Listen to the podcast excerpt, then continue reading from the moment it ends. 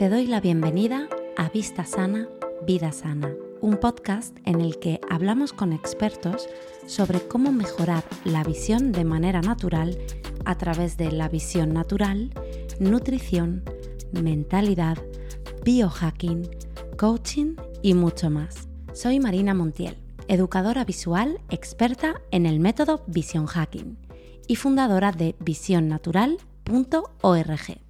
Y ahora comenzamos con el episodio. Hoy estamos aquí y vamos a hablar sobre un tema que la gente demanda mucho, que se pregunta mucho. Y vamos a abordar este tema que es el estrabismo, la ambliopía, todo lo que tiene que ver con la binocularidad. Es decir, esa habilidad que tienen los dos ojos para funcionar a la vez, para coordinarse y ser simultáneos y generar esa visión tridimensional que tenemos, que normalmente vemos. Y para ello estoy aquí muy bien acompañada con Florencia Milanese. Y ella es una persona que es una experta, es médica oftalmóloga de niños y adultos, pero está especializada precisamente en todo el tema de estrabismo, también en la parte más infantil, que ahora hablaremos de ella, de ello, y en posturología clínica y reeducación visual. Así que bienvenida, Florencia, ¿cómo estás? Hola Marina, gracias por la invitación. Muy bien, muy contenta de estar acá. Genial, genial. Sí, sí, sí, nos reencontramos porque, bueno, ella y yo, tú y yo coincidimos, como hemos hablado antes fuera de micro, en la formación que hicimos para ser educadoras visuales. Hace, estábamos diciendo, por 2015, más o menos. Y, bueno, no habíamos vuelto a hablar realmente, así que yo estoy muy contenta de tenerte aquí. Y, bueno, y de que puedas aportar de toda tu sabiduría a nuestra comunidad. Así que si te un placer, un placer. Genial. Pues si te parece, bueno, vamos a hablar un poquito sobre, sobre esto.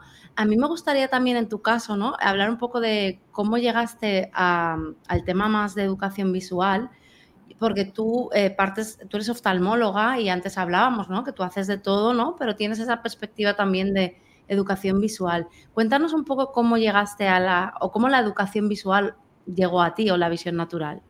¿Cómo fue? Y fue a través de una búsqueda personal. En realidad es como yo estaba terminando la residencia y como sentía que algo faltaba en el modo de vivir y me acerqué al mundo de la permacultura, que es una, una visión muy integral y holística de la vida misma, que incluye cosas muy terrenales como el alimento, la vivienda, eh, la salud. Y, y en, un, en, un, círculo de estudio conocí a una compañera que tenía unos anteojos estenopeicos. Mm. Eh, y le pregunté, che, ¿qué es eso? Yo hacía 10 años, no sé, 8 años que era oftalmóloga y nunca había visto unos anteojos. Conocía el efecto estenopeico por oftalmología, porque lo usamos para evaluar a veces las cataratas o la uveitis, pero no, no, no, no, como un uso para ver mejor. Y ella me dijo, ¿no sabes nada de visión natural y de reeducación visual? No, le digo, ¿y de método No. Y ahí empecé a buscar y encontré la escuela. Acá eh, opto por ver y me contacté con Jacqueline y ella me empezó a contar, pero yo sentía la necesidad de poner el cuerpo y mis ojos como que no terminaba de entender, como que yo siempre digo, ¿no? Las personas me preguntan, ¿qué es la visión natural? Hasta que vos no hagas un taller y practiques visión natural, no vas a entender lo que es visión natural. Claro. Es como que es difícil de contar. Nosotros tratamos de contarlo, le ponemos palabras. Eh, pero bueno, hasta que yo no puse el cuerpo una semana, fuimos compañeras, esa primera semana de ahí entendí un montón de cosas. Y a su vez se llenó como un espacio que yo tenía entre, bueno, entre la persona y la actividad médica, como que faltaba algo. ¿Viste cuando faltaba un, una frase que es la visión natural para mí y la posturología clínica, como que me unió muchas cosas. Claro. Y desde entonces estás acompañando de esta manera también a tus pacientes. O haces un mix, ¿no? Un poquito de lo que el paciente necesita o quiera, ¿no? Exacto, es como que. Además, yo antes de hacer oftalmología infantil y estrabismo, eh, hice, me especialicé en uveitis, entonces a veces yo digo, abro la puerta y no sé quién va a venir, ni qué va a traer, ni qué va a necesitar, no es que solo hago estrabismo solo hago...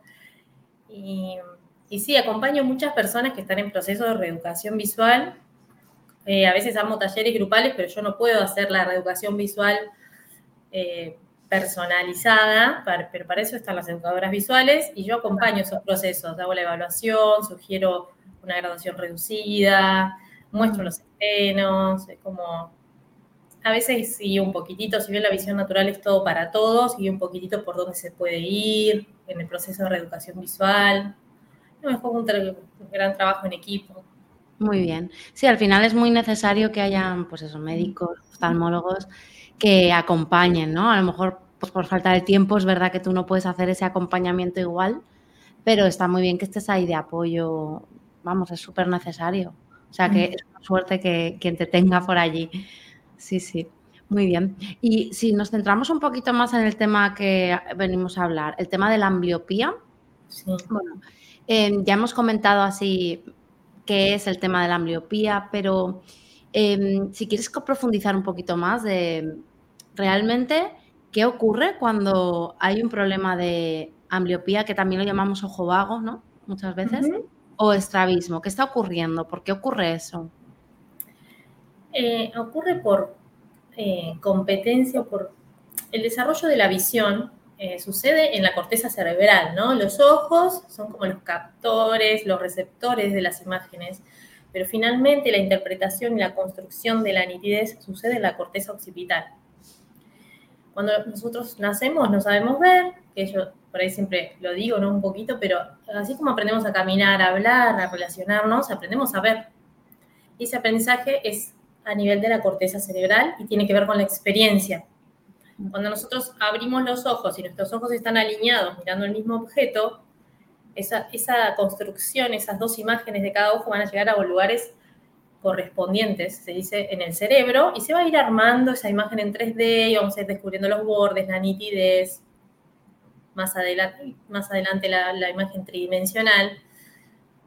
Y todo eso sucede siempre y cuando los dos ojos vean parecido y estén alineados para mirar el mismo objeto. Si algo sucede antes de los 8 años, el proceso más crítico del desarrollo de la visión es hasta los 8 años. Si hay algo que interfiere en ese desarrollo antes de los 8 años, puede suceder la ambliopía. La interferencia puede ser una catarata congénita de un ojo y el otro no, entonces la imagen está borrosa, pero también puede ser una gran diferencia, por ejemplo, de, de hipermetropía. Si yo tengo más 1 en un ojo y más 5 en el otro, esa imagen borrosa del más 5 cuando se une en el cerebro es como que restara la imagen nítida. Entonces el cerebro, que es el haz de ahorrar energía, dice, no, esto me está restando, no, sacame este ojo de acá. Entonces es como que lo anula o prefiere mirar con el ojo que ve bien. Es como son soluciones. La ambliopía es una solución en realidad que encuentra el cerebro para lidiar con eso que está sucediendo e interfiriendo en el normal desarrollo. También sucede cuando los ojos no están alineados si un ojo mira una ventana y otro una puerta y el cerebro no puede unir esas imágenes, va a elegir, va a elegir por dominancia. Así como tenemos una mano dominante, como puede ser la derecha o la izquierda, también hay un ojo dominante. Entonces el cerebro elige cuál es el ojo que le queda más cómodo de usar y elige, bueno, no voy a mirar la ventana. Y el otro empieza como a dejar de usarse, a apagarse. Y ese no uso y, apagar desde la corteza mm va haciendo que las conexiones, la sinapsis entre el ojo y el cerebro no sucedan. Nosotros, cuando diagnosticamos eso, cuando vemos eso, vamos a hacer todo lo posible para que los dos ojos aprendan a ver bien y para lidiar con esa solución que encuentra el cerebro. Eh, y le queda incómodo al cerebro que nosotros tratemos de favorecer el aprendizaje visual de los dos ojos y más refinadamente la imagen en 3D. Claro. O sea, nosotros o sea, la ambliopía, lo primero que tratamos de hacer es que los dos ojos vean iguales, que logren la misma visión mm. cortical, más allá del uso o no uso del anteojo, que eso después en la visión natural lo iremos viendo, pero si mm. un ojo no aprendió a ver bien, es difícil que, bueno, que no importa tanto si tiene o no tiene un anteojo, digamos, ¿no? Como que es la corteza que no sabe ver. Y después, una vez que los dos ojos ven bien, lo que vamos a buscar es que se arme la imagen en 3D, que es la fusión y la estereopsis, que es como el anclaje más potente y refinado para que los ojos trabajen juntos. Entonces, es algo muy mental realmente, ¿no? O sea, mental, realmente cerebral. Exacto. Es neurobiología. Claro, o sea, es súper interesante porque la gente pensará, no, no, es simplemente tus ojos no funcionan bien, punto. Claro. Pero aquí tenemos dos casos, como bien has dicho, para recapitular. El tema de que realmente haya un ojo que vea pues mucho peor que el otro y como bien has dicho, vale, pues sí, se deshace de una de las imágenes y entonces para ver en tres dimensiones como tienen que estar las, lo que ven los dos ojos, pues no se puede. Y luego está el caso de que comentabas, que los ojos no están alineados, ¿no? Que un ojo mira a un lado y otro a otro. Este tema de que los ojos no estén alineados, que es más el estrabismo, ¿no? Que se ve uno de los ojos que se va hacia un lado, también el origen es cerebral o vendríamos aquí a hablar de un tema muscular, o sea, ¿cómo lo vemos esto? Hay muchas clases de estrabismo. O sea, hay estrabismos congénitos y estrabismos adquiridos. Los estrabismos congénitos, eh, los niños nacen con los ojos en esotropia la mayoría de las veces, aunque también hay exotropia congénita. Y ahí eh, a veces se dice que ya está a nivel del cerebro, como esos caminos neurológicos ya están como eh, disfuncionales. Yo no sé si están así, porque también en la experiencia, si yo me abro los ojos y los ojos están así, ya esas conexiones van a suceder de un modo eh, paralelo, no entrelazado, ¿no? Y después, eh, hay estrabismos adquiridos, algunos tienen que ver con las hipermetropías, otros tienen que ver con las miopías, otros tienen que ver con parálisis realmente de músculo, otros tienen que ver con eh, accidentes. Eh, hay muchos tipos de estrabismos y algunos son más del tono muscular, o sea, de o están los ojos muy, muy relajados, eh, o están muy tensos, y eso podemos abordar más. Ahora, si hay un músculo atrapado en los huesos porque se, tuviste un accidente, es mucho más difícil que respirando y parpadeando eso se suelte. Como que yo a veces eh, me gusta poner como en contexto la visión natural y saber qué pedirle, porque si nosotros le pedimos a la visión natural que suelte un músculo atrapado, estamos siendo muy, eh, muy malos con la visión natural, muy malos, y decimos la visión natural no sirve para nada, entonces hay que saber qué pedirle y, y discernir hmm. cuando es algo, a veces se averigua lo posible, ¿no? No es que siempre antemano sabemos. Claro. como natural vamos a tener los logros esperados, pero sí vamos a averiguar un montón de bienestar y encontrar nuestro mejor eh, estado visual. Hmm. Entonces, bueno, hay distintos tipos de estrabismo, distintos funcionamientos, cada persona es única y repetible y hay que ir averiguando. Claro, esto es como que no todo es blanco o negro, que muchas veces tendemos a decir esto es así, pero realmente no es así. O sea, hay una escala de grises y muchas veces yo lo hablo con los alumnos. A ver, es que podemos llegar hasta cierto punto y eh, depende mucho de la persona y a veces no sabes ni por qué, ¿no? Pero ahí a lo mejor en este caso que estamos centrándonos en el estrabismo, igual eh, se puede averiguar la causa del estrabismo yendo a un, obviamente, a un especialista como tú. ¿No? O sea, sería un poco la solución, ¿no? Para saber. La visión natural no quita la consulta oftalmológica, ni viceversa, ni la consulta oftalmológica. Son terrenos que son terrenos que son complementarios, pero que no. Yo cuando empecé con toda la, mi capítulo de la vida de reeducación visual decía, uy, ¿cómo voy a hacer con esto en el consultorio? Y la verdad es que cuando abrí cuando vos estás con la persona enfrente no hay contradicción. Claro no hay contradicción. O sea, en la, cada persona tiene una solución, un momento, o sea, no, hay que, no, es que de, no es de antemano lo que vamos a hacer con esa persona, sino que es en el contacto con la persona, tanto como educadores visuales o como médicos, que aparece la mejor solución para esa persona en ese momento. O cuál es el proceso que esa persona tiene que vivir, se va decidiendo en conjunto. Sí, no, es una ¿Eh? no es una competencia como mucha gente ve, ¿no? Claro, siempre te va a hacer bien cambiar tus hábitos. Es como preguntarle a alguien, no sé, si empiezas a comer mejor, ¿se te va la diabetes? No sé, pero seguro que te va a hacer mejor. Bueno, esto es lo mismo, si empezás a hacer visión natural, ¿se te va la miopía? Muchas veces sí, hmm. y algunas veces no sé, pero seguro que vas a estar mejor que ahora. si hablamos de hábitos, siempre va a traer salud. Y colocar y eso es lo el gran valor que tiene la visión natural. Y a veces ponerla en otro lugar es ser injusto con ella. Sí, sí, sí, es verdad. Sí, tienes razón. Ha sido muy bonito como lo has explicado, ¿no? Que vas con el, con el paciente, vas descubriendo lo que necesita en cada momento. Y eso es como realmente ser un buen profesional y tanto como a los educadores visuales, también les diría lo mismo, ¿no? Que no cerrarnos en, no, esto tiene que ser así y así, ¿no? Porque muchas veces te encuentras a tus, mis propios alumnos, ¿no? Que es como, tengo que conseguirlo y esto tiene que ser así. Y al final todo es un camino, y no sabes lo que te depara y la, vida lo tiene un poco para ti, ¿no? Entonces, eh, yo creo que eso da como mucha mm, liberación y apertura, ¿no? Tomarlo así, de esa manera. Sí, También ahora estoy con el concepto, no tiene tanto que ver con la ambliopía, pero estoy con el concepto de, el concepto de refracto diversidad.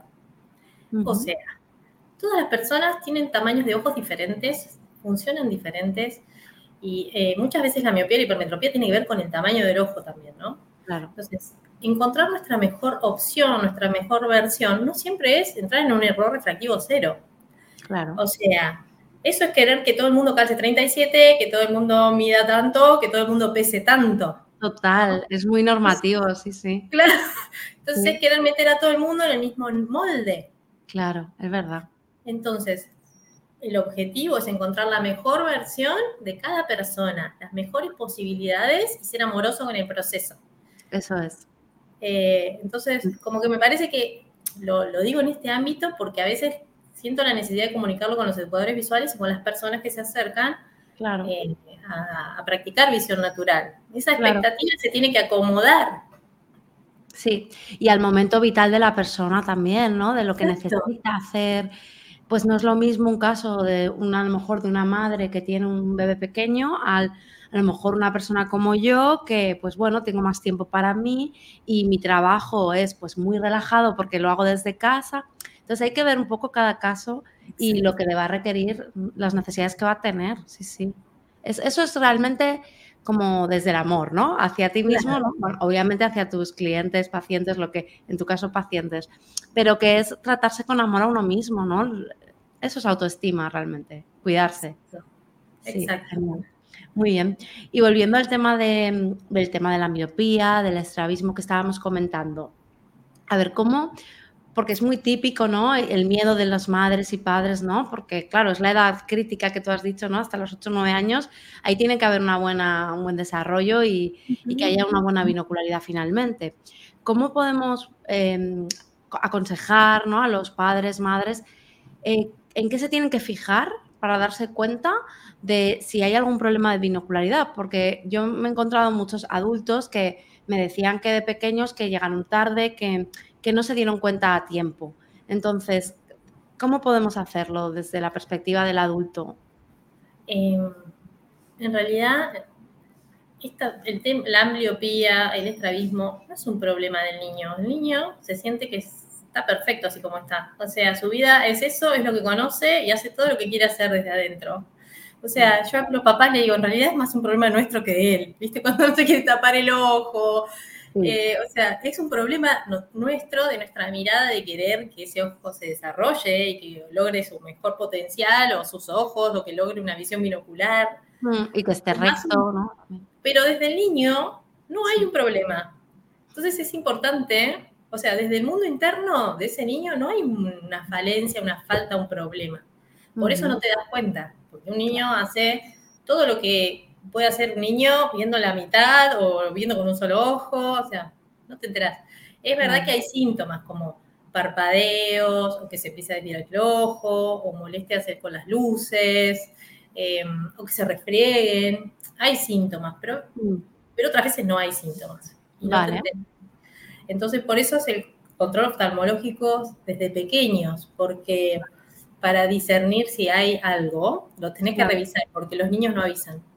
Claro, porque si, era un si es un estrabismo sí que te vas a dar cuenta. Claro. Pero claro, una ambliopía no tiene por qué, claro.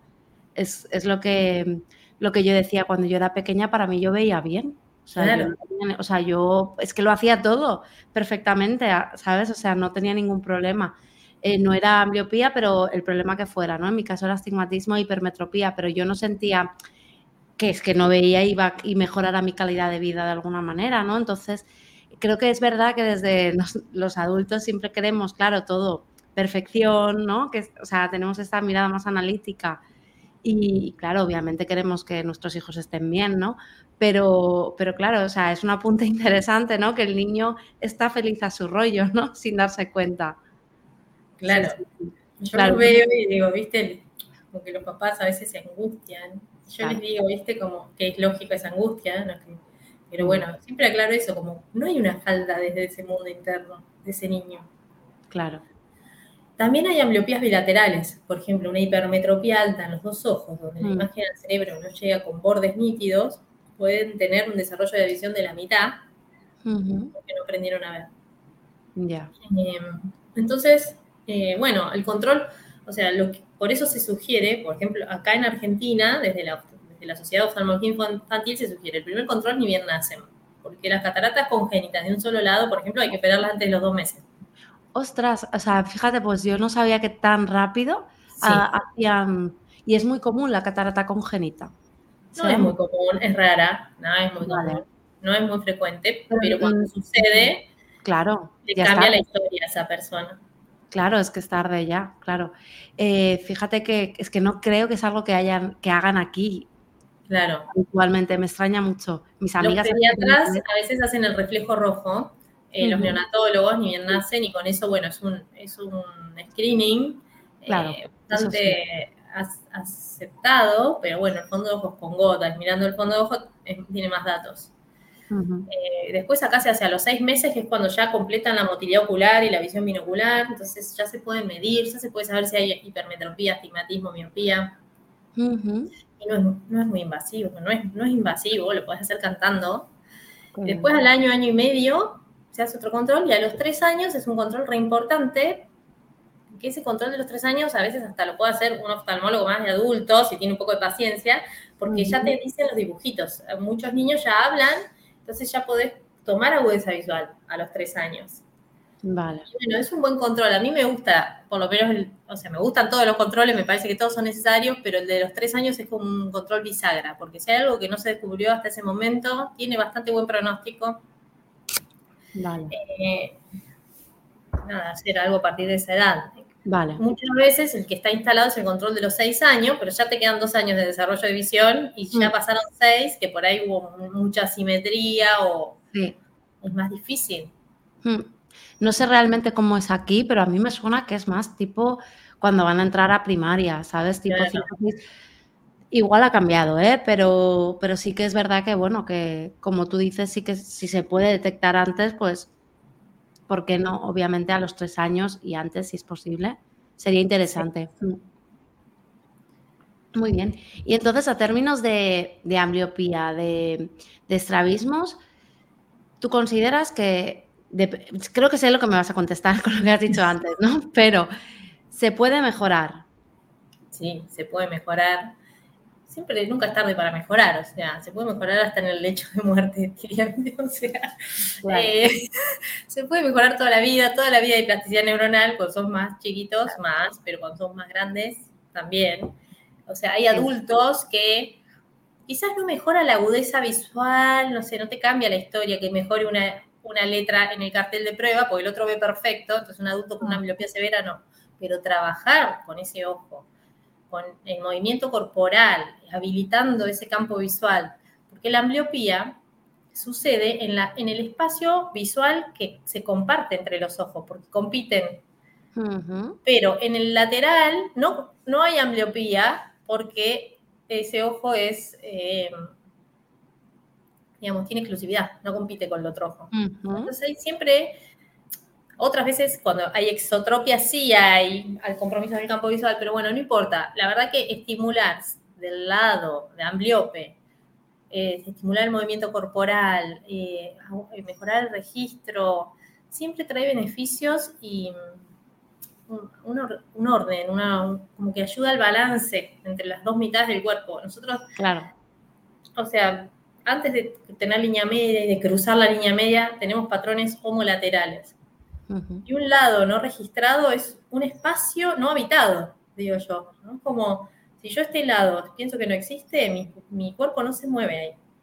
Total, sí, eso pasa con todo el cuerpo cuando hay movimientos que no has hecho nunca y parece que no los puedes hacer, pero realmente sí, es porque no los has hecho, ¿no? Claro. Y como el cuerpo y los ojos, pues obviamente sí funciona igual. Mm. Eh, entonces yo a veces eh, he compartido los conceptos de visión natural o prácticas de visión natural con bailarines, con personas de alto rendimiento y realmente cambian un montón de cosas o descubren cosas que, viste, eso también, como para mí el camino de la visión natural es un camino de autoconocimiento, que tiene una riqueza en sí misma, más allá de los resultados, mm. que siempre trae algo bueno. Claro. muchas veces trae una autonomía increíble, pero eso surge desde el autoconocimiento, no desde la bajada de línea dogmática de una afuera para adentro, es de adentro para afuera. Totalmente. Al final es eso, estilo de vida, o sea, es una forma de vida al final, la visión natural, pero es totalmente autoconocimiento y hacerlo, devolverte a la presencia ¿no? de, tu cuerpo, que se hace con muchas disciplinas, ¿no? Pero la visión natural es otra más, ¿no? Entonces, conlleva pues toda la parte visual, ¿no? Y a mí me gusta mucho esto que, que realmente estás diciendo, porque a veces sientes que la gente quiere mejorar como en una carrera, ¿no? Para la mejora. Que yo creo que esto es muy, que tenemos esa visión eh, para muchas cosas, es muy de nuestra sociedad, ¿no? De, bueno, pues yo quiero ponerme en forma y quiero pesar esto en tanto tiempo y yo quiero hacer esto en tanto otro. Y al final la naturaleza y nuestro cuerpo lleva sus tiempos para todo y eso crea mucha rigidez y mucha tensión. Entonces es un poco romper con eso, es decir, voy a hacer esto por mí, como tú bien dices, porque sé que me va a aportar beneficios. Todavía no sé hasta qué punto ni cuál es 100%, sé por dónde va la cosa, pero es esa apertura y compasión un poco, ¿no? Al proceso. Sí, sí. Y entonces, sí. Y entonces decías, ¿no? Que, claro, sí, para los niños es más fácil porque, claro, la de adultos que me vienen, no, pero es que ya no puedo mejorar el tema de mi ambliopía porque ya eh, tengo tal edad. Ya lo has respondido, ¿no? Claro, el proceso va a ser distinto, pero eh, obviamente se puede mejorar, ¿no? O sea, que, que mejorar, claro, porque lo que buscas cuando tienes esos problemas es mejorar tu calidad de, visión, pero porque eso influye en tu calidad de vida, ¿no? Al final el ver doble, por ejemplo, pues es muy incómodo, ¿no? Entonces es algo... ¿Y cómo podríamos vincular todo esto con la parte de posturología? Que tú ah, también eres experta en ello. Bueno, un poquito lo que decía recién de, de esto, ¿no? Un ojo que ve poquito hace que esa, esa, región del espacio no esté percibida, ¿no? Como todo este espacio, hago con mi mano acá, todo este espacio es como si habitáramos, el cuerpo habita lo que percibe. Entonces es como si yo veo con este ojo, habito esto. Inclusive sucede cuando tenés un ojo muy dominante, como a mí, a mí me pasa eso. O sea, tengo el derecho muy dominante y mi espacio tiende a ser este, el habitado. Yo tengo que hacer cosas de acá, de este lado, para balancearme. Es, natural, las dominancias y las asimetrías son fisiológicas, pero con el tiempo, la vida, cada vez lo que nos sale mejor lo hacemos más y lo que nos sale más difícil lo hacemos menos. Y eso va generando una polaridad que puede traer lesiones, disfunciones. Entonces siempre eh, ir al lado que más nos cuesta, más difícil, tanto sea por ambliopía o por no dominancia, aunque vea, se vea bien, siempre balancea el tono muscular, el, cuerpo. Eh, no sé, he tenido bailarines que, a partir de trabajar el ojo ambliope empiezan a poder girar para ese lado, por ejemplo. Claro. Entonces, el movimiento y la postura tiene que ver cómo vemos. O sea, nosotros nos organizamos en el espacio de abajo para arriba. La planta del pie es lo único que apoya sobre el planeta Tierra cuando estamos de pie. O sea, la planta del pie es muy, muy importante. Mm. Eh, y eso es una organización ascendente, desde la columna hasta la cabeza, y después tenemos una organización descendente, que tiene que ver con los ojos, los oídos, la boca. Vale. Todos tienen una, por los reflejos oculocefalogiros y vestibulares, como una unidad motora con el inicio de la columna. Eh, en el occipital, el atlas, está unido por los reflejos a los ojos, la boca y los oídos. Entonces, la tensión, relajación, posibilidades que tienen mis ojos va a estar en relación directa a cómo está mi cuello y por lo tanto cómo está mi columna y por lo tanto hasta cómo piso, cómo apoyo los claro, pies. Claro, y entonces lo que hará es, ¿no? Empezar al trabajar la postura influye en todo lo demás, claro. Muchísimo. O sea, influye por donde entremos, ¿no? Es como esto que hacemos a veces en visión natural, que es hacer masajes en los pies. O sea, tanto de abajo para arriba, como hay que, hay que mover, eh, relajar para que esa información llegue también. A veces nos cortamos, tenemos diafragmas en el cuerpo, el diafragma es el, eh, bueno, el músculo más importante, pero hay distintos diafragmas y a veces cortan la, información, ¿no? Esos lugares de tensión. Entonces es importante a veces combinar la práctica de visión natural con movimiento corporal, con respiración. Bueno, siempre nosotros respiramos siempre, es como mm. siempre estamos respirando o incentivando la respiración, pero desde la posturología clínica los ojos son captores muy importantes de la visión, de la postura. Y mm. para los ojos, para el cerebro es muy importante la percepción de un horizonte horizontal. Eh, entonces, bueno, eh, eh, va a hacer muchas cosas el cuerpo para mantener ese horizonte horizontal. No sé, si tengo un ojo que se va un poquito para arriba, vale. voy a inclinar el cuello porque es muy jerárquico la horizontalidad. Mm. O depende de las actividades, los trabajos que hagamos, si vamos juntando tensión, todo eso se va modificando y es a un nivel muy inconsciente y muy sutil.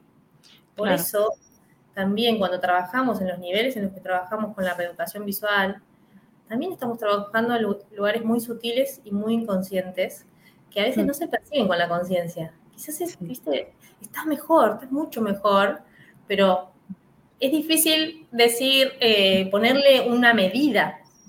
Total, sí, sí, y sí. Es la importancia de lo sutil también, ¿no? la posturología, que para mí también la visión natural, o todos los hábitos, tienen esa lógica de la teoría del caos, que un, pequeños cambios en condiciones iniciales generan grandes cambios en condiciones finales, que es la frase de un aleteo en el Amazo, de una mariposa en el Amazonas hace un tornado en Texas, ¿no? Como esa la, la importancia de lo sutil.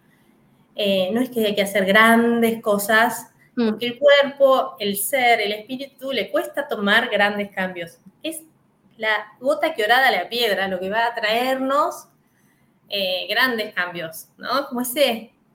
Y bueno, estamos en una sociedad y en una vida que eso es como algo muy disruptivo.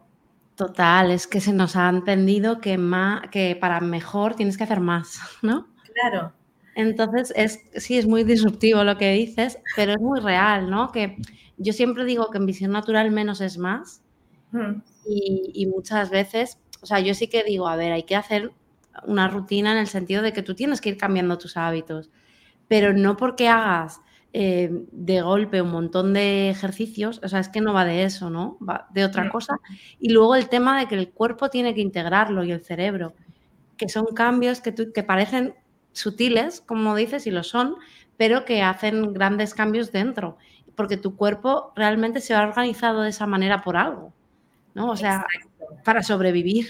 Entonces, si tú de repente se lo cambias todo, ¿no? Es como que ahí va a pasar algo. Sí, yo siempre digo, nadie está, nadie está enfermo, ni torcido, ni disfuncional por capricho. Es el mm. mejor lugar o la mejor forma de llegar a esa situación por lo que le por la vida, por todo. claro. hay un respeto. Hay que tener un respeto por esa, por cada uno de nosotros o por esa persona que llega, así como llega, ¿no? Y desde ahí de donde se puede hacer algo. No desde negar lo que hay. Total. y que eso, que la visión natural tiene que ser amorosa y amoroso con lo que hay. Hmm. Sí, me gusta mucho esa perspectiva que tienes de verlo, porque es, eso, me encuentro a mucha gente que está como enfadada con sus ojos, entonces a veces, y con su cuerpo y todo, ¿no? Entonces desde ahí no es, es como hay que hacer esa, bueno, reconciliación con nosotros mismos, ¿sabes? Ese cambio, ¿no? De estructura mental también, de, de lo que nos hemos dicho, y es un proceso, claro, al final muy profundo. Parece que estemos hablando de ejercitar y no es, que yo siempre digo que no son, yo, o sea, digo, son ejercicios, pero no lo son, porque es que si no, no me entienden. O sea, lo digo así, pero luego a mis alumnos de verdad, cuando ya entran, ya les explico, a ver, esto va de relajarse, ¿no? Pero muchas veces para llegar a la gente parece que haya que hablar de ejercicios, porque si no, no se entiende, ¿no? Pero bueno. Eh, lo aclaro. Pero me gusta mucho esa forma de verlo, ¿no? desde una perspectiva amorosa hacia ti, hacia tu cuerpo, ¿no? Que, eso es lo que cambia un poco el, paradigma ¿no? de ir a un médico y tú no ser responsable tampoco de, tu salud, ¿no? O sea, esto, no, esto va de otra cosa, ¿no? De acogerte a ti mismo, ¿no? Y sí, maternarte de alguna manera. Sí, sí. Oye, ¿qué te parece si eh, les damos algún pequeño consejo a, alguien que tenga estrabismo? O sea, obviamente a alguien que haya detectado estrabismo o ambliopía en sus hijos, obviamente pues tiene que ir al médico, etcétera, etcétera, eso está claro. Y alguien que, que es un típico perfil, ¿no? De persona de pues ya de 30 años o más que sigue teniendo problemas de este tipo y no le han ayudado de alguna manera, que a los profesionales que ha ido pues no le han posibilitado hacer nada, ¿no? O sea, ¿se te ocurre así alguna, alguna cosa básica que la gente pueda ir haciendo? Sí. Eh, es, es, es, doloroso a veces, pero antes de renegar eso, entrar en contacto, ¿no? Como entrar en contacto, bueno, ¿cómo están mis ojos ahora? ¿Qué, son, qué significa mirar con este ojo? Que eso, que eso a veces ayuda a eso de tapar un rato, ¿no? Como explorarse, usar cómo es mirar con este ojo, cómo es mirar con el otro, pero entrar en contacto así como estamos, antes de querer modificar nada, ¿no? Es esto que decíamos recién. Eh, bueno, todas las prácticas de método Bates, la relajación, el baño de sol, respirarnos, em, pero esto de entrar en contacto un rato con uno, un rato con otro para saber qué nos trae, ¿no? ¿Qué nos trae? Quizás vienen angustias o pensamientos o recuerdos, como que eh, entrar en contacto, primero y principal. Y de ahí aparecen las necesidades. Y en ayuda o junto con un educador visual van a encontrar eh, prácticas que ayuden a ir, bueno, desanudando, eh, encontrando los caminitos para mejorar las posibilidades, descubrir cosas. Otra que siempre, o sea, por ejemplo, un ojo ambliope. Una persona que tiene, no sé, el ojo derecho ambliope. Yo cosas que le digo, cuando vas caminando, registrar las cosas que pasan de ese lado. Ya estás estimulando ese lado, ¿no? Como pasan los árboles, pasan las rejas. Sí, al lado donde te estimule, ¿no? O sea, por ejemplo, la persona vaya en ese lado con la que vas, ¿no? Para tener ahí más estimulación. También les digo que se fijen en cómo se colocan en los en, los, en las clases, no sé, en una clase de baile, en una clase de, en un salón, porque la tendencia es a colocarse del lado que te queda cómodo, como desplazado. Entonces, a veces el solo colocarte del otro lado ya estás haciendo algo nuevo mientras haces otra tarea, ¿no? Al lado que se sientan en la mesa, no sé, como cosas muy chiquititas que va, va moviendo. Claro. Va moviendo eso que queda cómodo y va trayendo, ah, mira lo que me pasa cuando cambio de lugar, ¿no? Claro, esa incomodidad, ¿no? Que va surgiendo, pero es interesante. Muy bien. Eh. Pues sí, yo creo que, a ver, como primer paso, yo creo que es interesante empezar así. O sea, es la forma más amorosa, ¿no? Tomar conciencia, hacer esos pequeños, pues eso, eh, cambios. Eh, es una buena forma de empezar antes de a lo mejor, pues ya, pues seguir con un reeducador visual o, alguna terapia específica. Pero em, en base a esto, mucha gente también me habla de las operaciones que hemos comentado antes eh, las operaciones de estrabismo, ¿por qué no siempre se hacen? O sea, ¿por qué hay gente que no las hace o no se recomiendan? O sea, que hay ahí... ¿O por qué no siempre funcionan? ¿Qué dirías sobre mm, esto?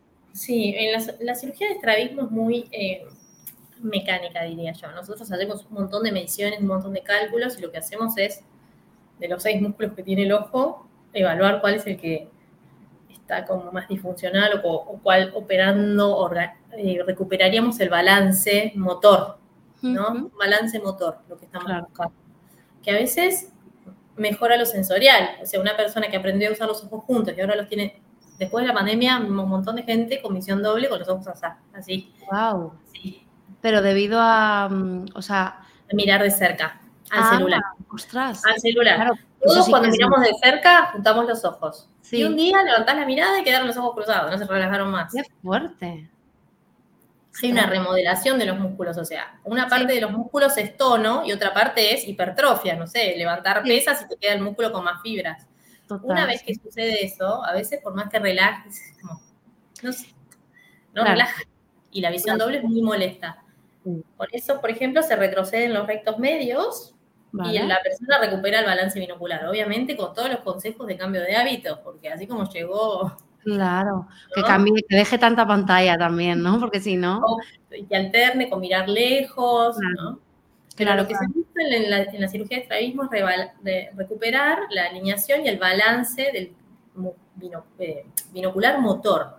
Pero a veces, como el mm. cerebro no, está, no sabe usar los ojos juntos. Entonces vos le pones el ojo acá y el cerebro le molesta la visión de ese ojo ahí, ahora, porque por algo lo mandó para allá o lo mandó Claro, es lo que estábamos diciendo antes, ¿no? Que eso era por algo, entonces lo haces así a lo, a lo bestia, por así decirlo, y, no va a funcionar, claro. Más claro, o sea, funciona, se recupera por un tiempo, pero la remodelación de la alineación ocular está toda la vida. De hecho, hay gente que empieza a perder fuerza y a los 70 años el ojo se le va para afuera, o sea, eh, toda la vida es un, conjunto de poleas, o sea, yo toco este músculo y es tucu, tucu, tucu, tucu, tucu, tucu, tucu, pasa todo hasta el otro ojo, ¿no? No es que quedó ahí.